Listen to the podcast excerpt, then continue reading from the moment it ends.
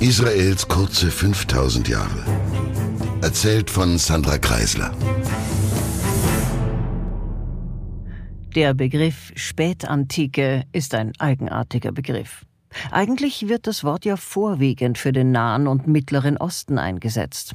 Oder vielleicht besser gesagt, im Westen gilt er, wenn, dann nur bis zum Ende Roms dort. Das war in der Mitte der 500er Jahre. Aber im Osten gilt er länger, denn da gab's auch Rom, dann hieß es Byzanz etwas länger.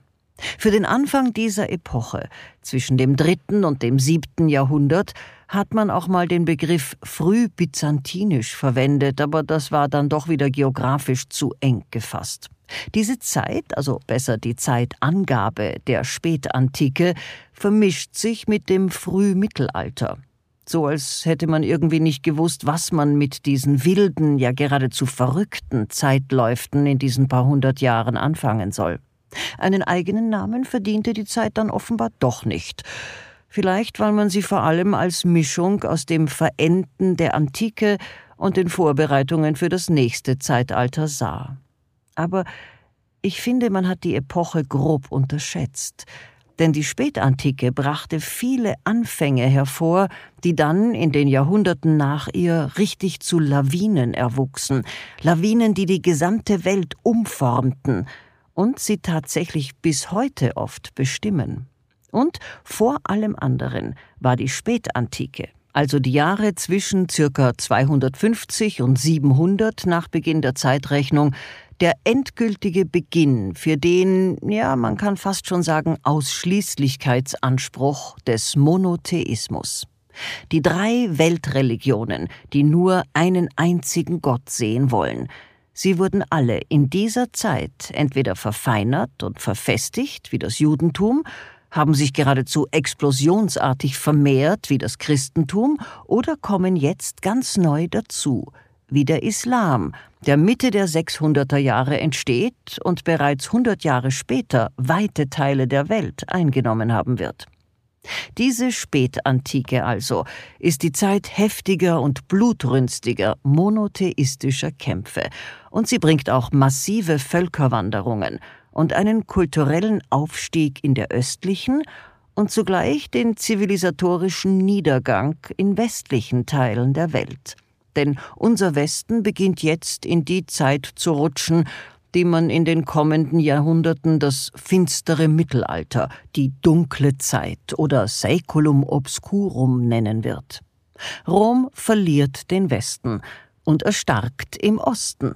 Im Westen gewinnen die sogenannten Barbaren, Sie sind in Wahrheit auch nicht wirklich das, was man heute barbarisch nennen würde, aber das ist eine andere Weltgegend und eine andere Geschichte. Bei uns, in der Levante aber, da lebte man einfach mittendrin in einer schwergewichtigen, kriegerischen, blutrünstigen, erfindungsreichen und vor allem in ihrer Unberechenbarkeit zutiefst erschreckenden und bedrohlichen Zeit, in der niemand weiß, wohin und ob es überhaupt weitergehen könnte. Und genau das ist natürlich der Nährboden der Religionsexplosionen. Übrigens sehe ich schon einige Vergleichsmöglichkeiten zu unserer heutigen Zeit, die ja auch wieder heftige Kriege sieht und zwar durchaus mit glaubenshaften Zügen, und in der mit dem prognostizierten Klimawandel und den bereits begonnen habenden großen Völkerwanderungen ebenso heftige Veränderungen drohen, was viele Menschen erschreckt und eben auch wieder in die Arme von Populisten treibt. Populisten und kluge Geschäftemacher, die ein allein selig machendes Heil verkünden. Und ähnlich wie damals kann man, wenn man ehrlich ist, auch heute nicht mit Sicherheit sagen, wie und wohin sich die Machtpositionen in der Welt und damit unsere Sicherheit und Lebensgewohnheiten entwickeln werden. Als der Kaiser Konstantin, der das Christentum so nachdrücklich aufbaute, gestorben war, wurden einfach ein Neffe und seine drei Söhne Nachfolger. Er hatte die Söhne, bescheiden wie er war, Konstantin II., Konstantius II. und Konstanz genannt.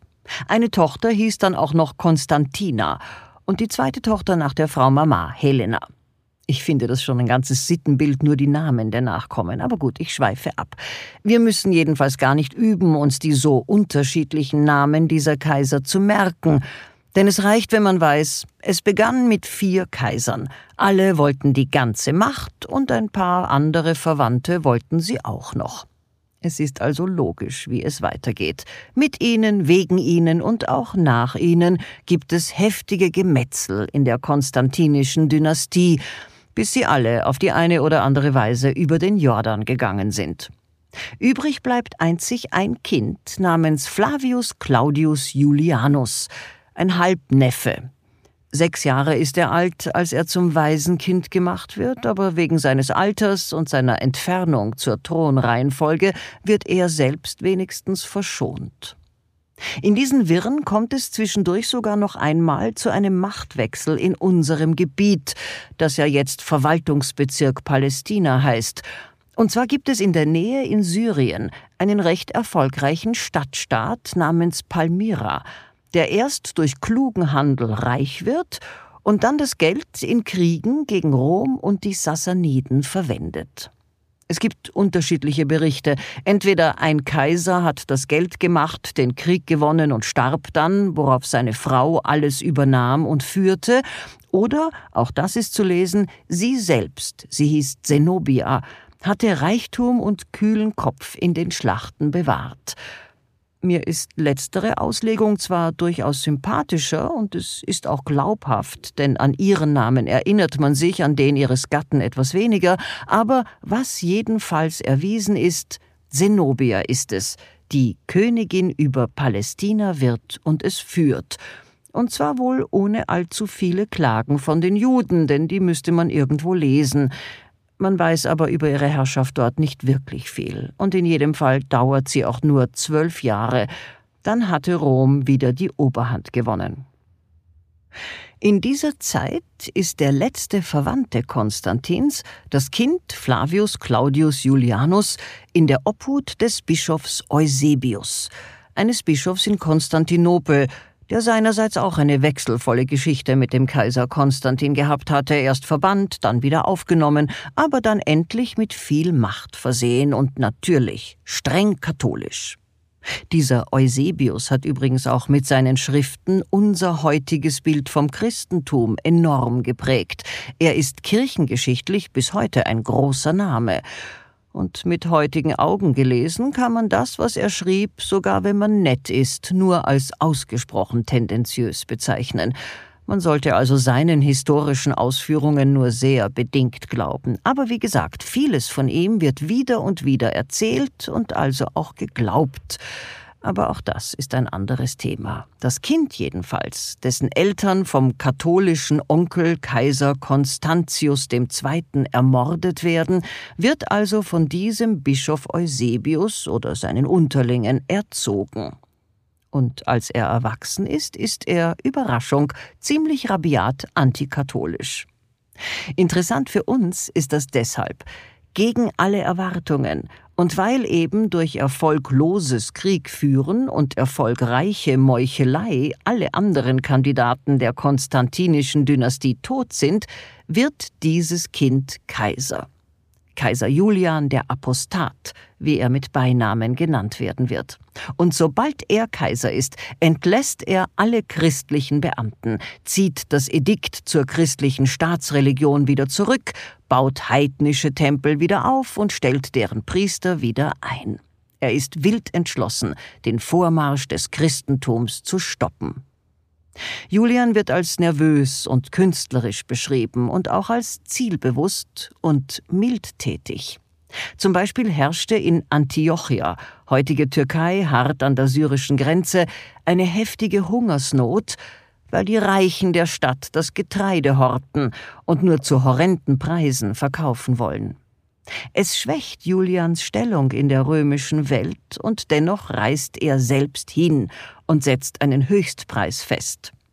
Als das dann dazu führt, dass die Reichen ihr Getreide verstecken und nur über Schwarzmärkte verkaufen wollen, importiert er Getreide auf eigene Kosten aus Ägypten und anderen Landesteilen des römischen Reichs, um die Hungersnot zu lindern.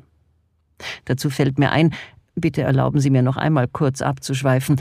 Ist es nicht bemerkenswert, dass Ägypten, das in der 2000-jährigen Geschichte des römischen Reichs seine wichtigste Kornkammer und Hauptweizenexportland war, heute weltweit der größte Weizenimporteur ist? Ägypten importierte im Jahr 2020 um knapp zweieinhalb Milliarden Euro Weizen, vornehmlich aus Russland und der Ukraine nebenbei.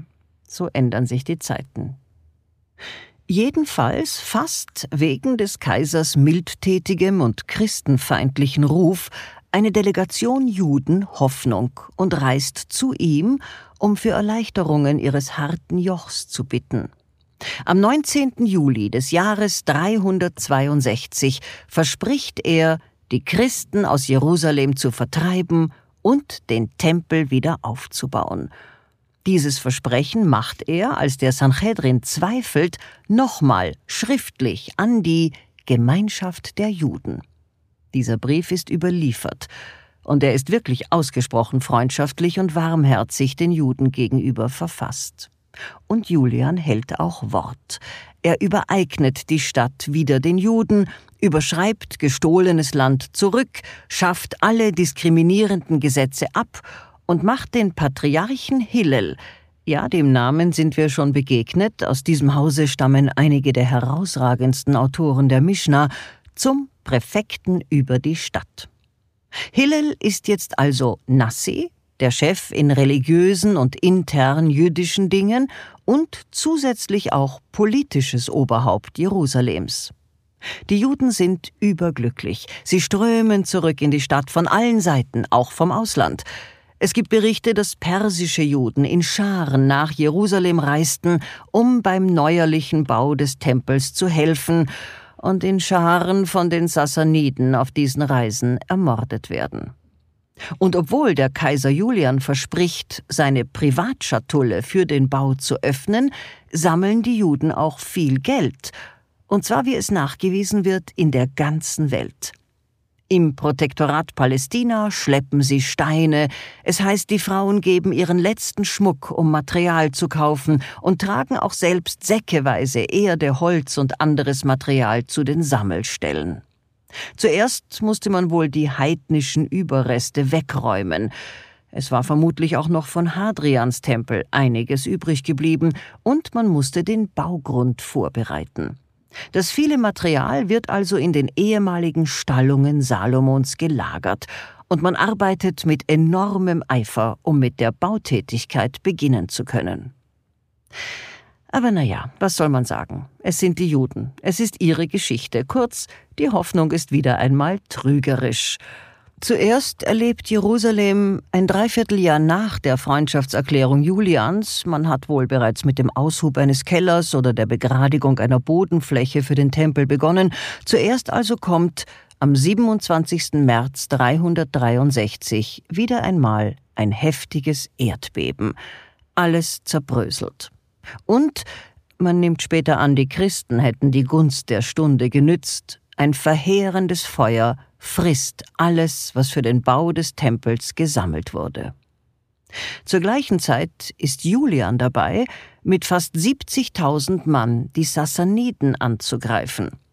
Der von ihm in Jerusalem eingesetzte Bauherr Alypius beschließt nun, auf einen neuerlichen Auftrag des Kaisers zu warten, es scheint ihm wohl zu gefährlich, so teure Entscheidungen wie die neuerliche Baufinanzierung alleine zu treffen, oder er hofft darauf, dass die ganze Angelegenheit mit der Zeit einschläft. Das könnte ja auch sein.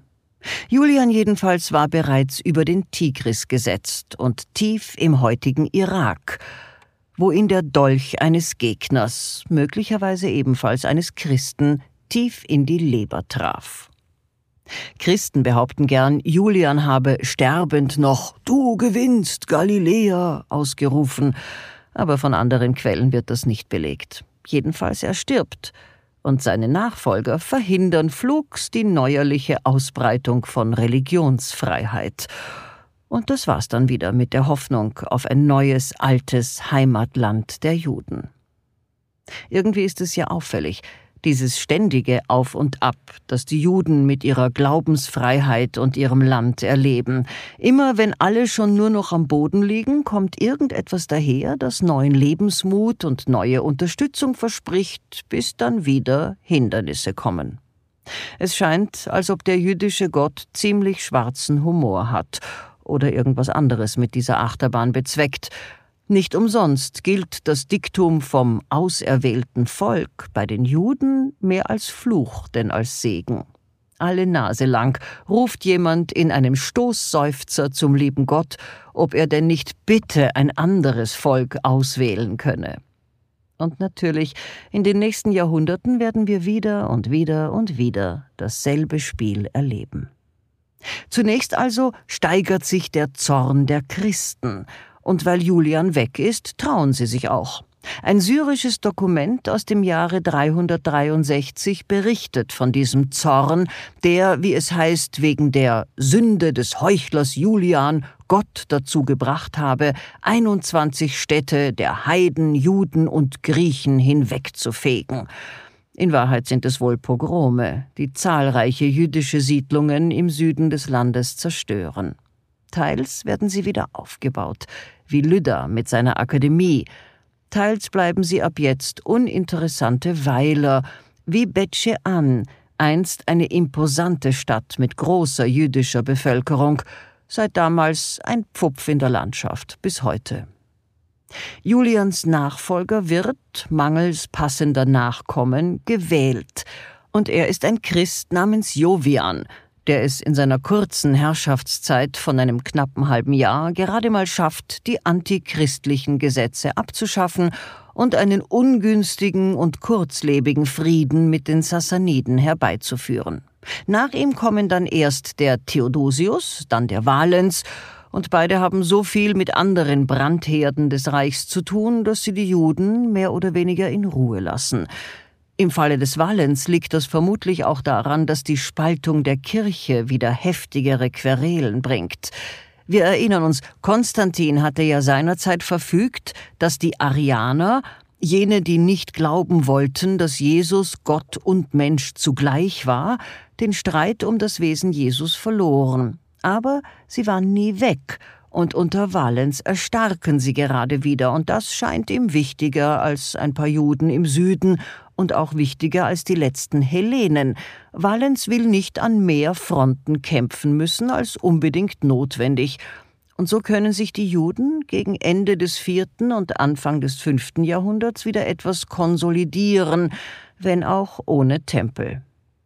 Nebenbei kann man anmerken, dass dieses erste Schisma im Christentum, also der Streit zwischen jenen, die die Einheit Gottes mit der Person Jesus behaupten, und denen, die das anders nuanciert wissen wollen, die heutigen Unterschiede bei Kopten, christlich-orthodoxen und westlichen Katholiken begründeten.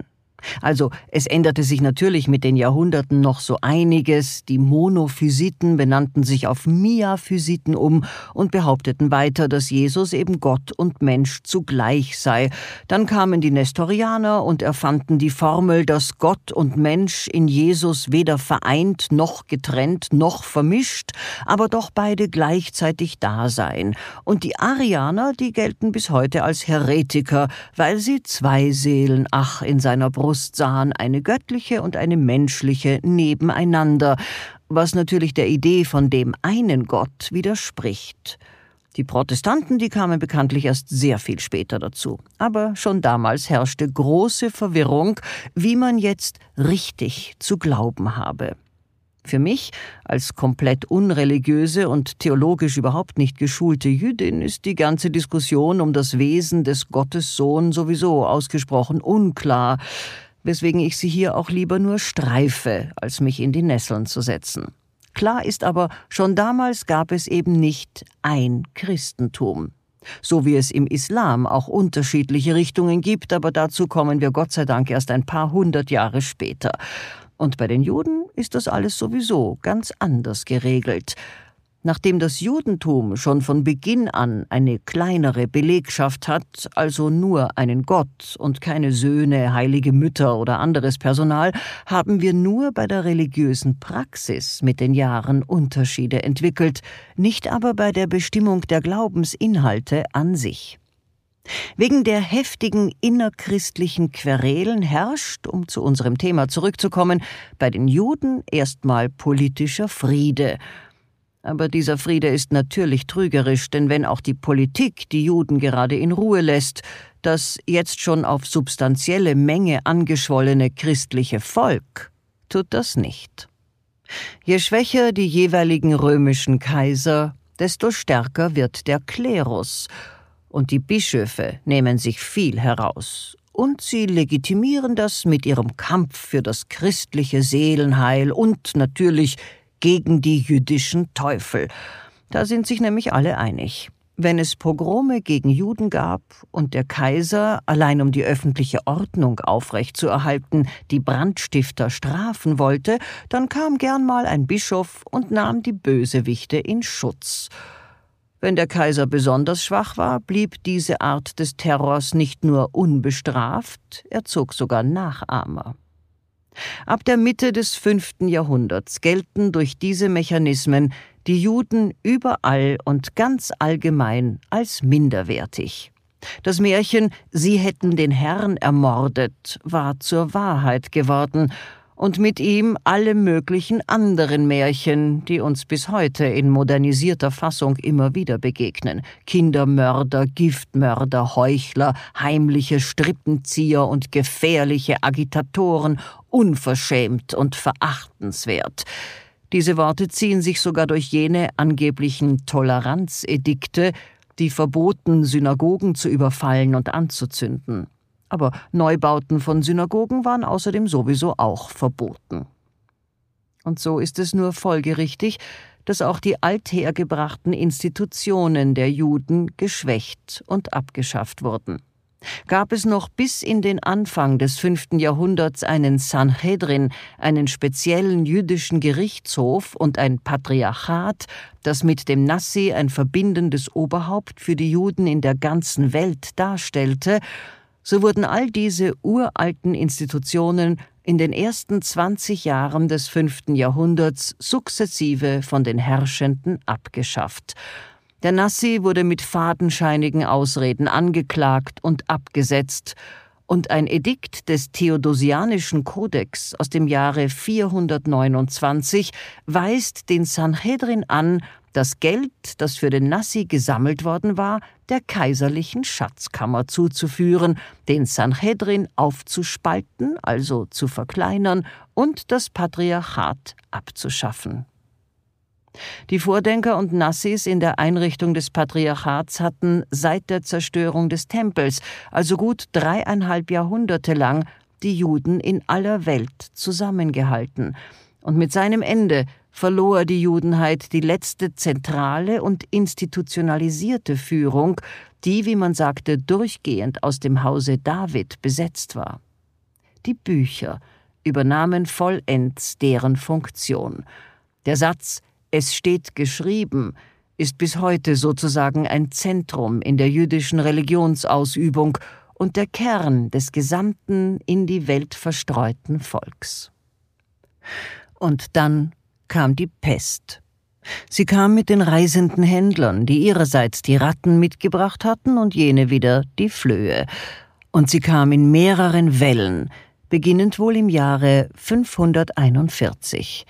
Es ist das erste Mal, dass man schriftliche Aufzeichnungen über eine Pestepidemie hat. Die Pest verändert mit anderen Dingen zusammen auch das Machtgefüge im Nahen und Mittleren Osten enorm. Und wie das geschieht und was genau jetzt kommen wird, davon erzähle ich das nächste Mal. Bleiben Sie mir also bitte treu und bleiben Sie gesund. Eine Produktion von MENA Watch, dem unabhängigen Nahost-Think Tank. Auf unserer Website finden Sie täglich aktuelle Informationen und Analysen. Besuchen Sie uns.